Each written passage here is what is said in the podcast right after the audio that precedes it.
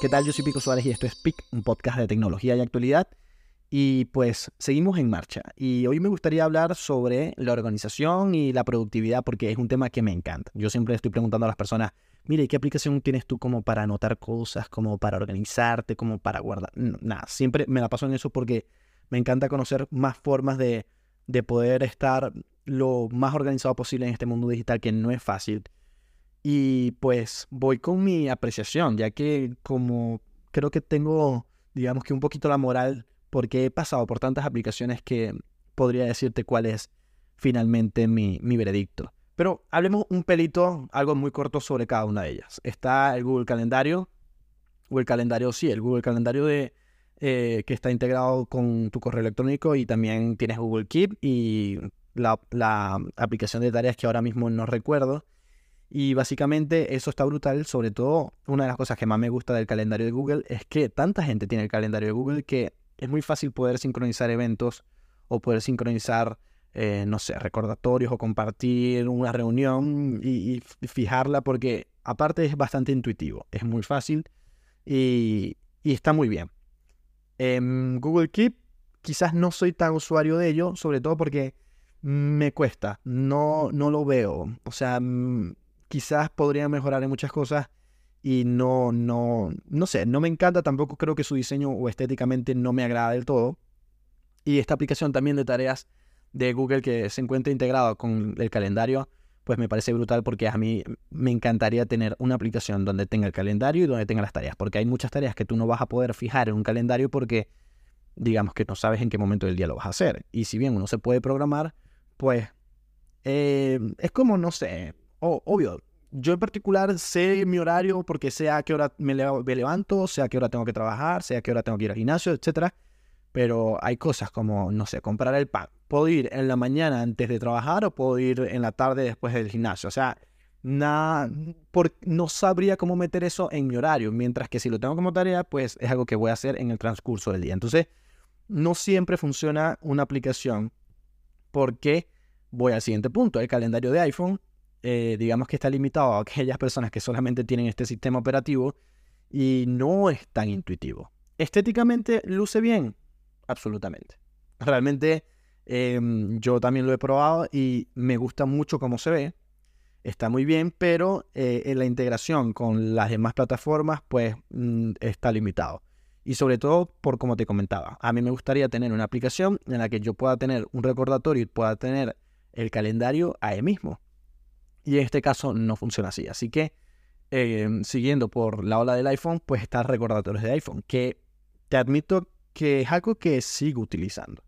Incluso utilizo más que el propio calendario, porque yo ahí anoto cualquier cantidad de cosas que tengo que hacer para hoy, para mañana y para dentro de cinco años. O sea, ahí tengo una lista de películas que me gustaría ver, ahí tengo una lista de cosas que tengo que comprar, no ahora, pero en un futuro. Entonces, digamos que todo lo anoto allí y sobre todo que también lo puedes programar como, como si fuera un evento. Entonces, cuando ya te toque o cuando ya tengas que realizar, por ejemplo, un pago a realizar en dos meses, pues en dos meses te va a llegar la notificación, cosa que me parece genial. Pero eh, a veces se queda corta. Aunque con esta última actualización que, que tuvo el iOS, pues le agregaron ciertas cosillas, pero me sigue quedando corto.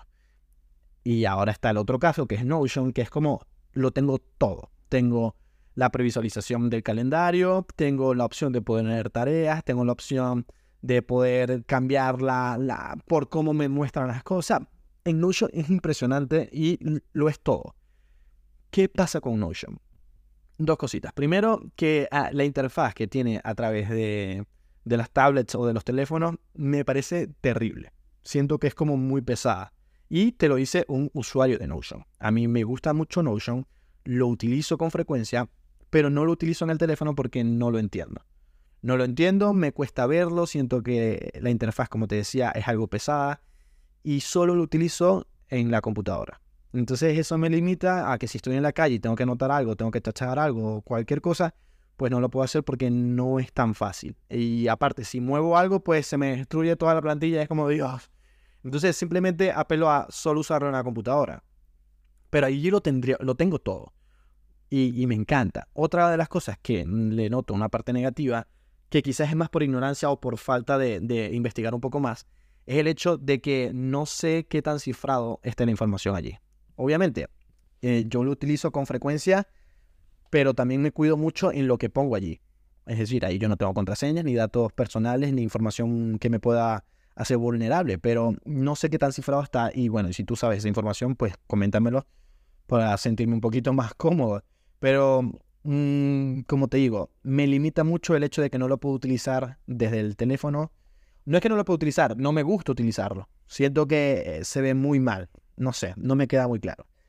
Eh, también está el Microsoft To Do, y que es muy parecido al recordatorio o a estas aplicaciones para mm, fijar cosas, pero yo honestamente no lo uso. Sé que existe porque antes de, hacer este episodio pues estuve indagando y algo que me llamó demasiado la atención es que hay gente que utiliza Telegram y eso a mí me dejó loco porque Telegram es como un mundo desconocido que le puede sacar tanto provecho pero no sabes qué tanto potencial tiene porque no lo conoces pues Telegram es esto y hay personas que programan recordatorios eh, o, o, anotan cosas en mensajes guardados o se crean un canal para ellos solos o qué sé yo. Y esto me parece genial. Pero a nivel de vista de productividad, mm, no sé. Lo, lo pensaría dos veces porque no, no me parece tan, tan fácil.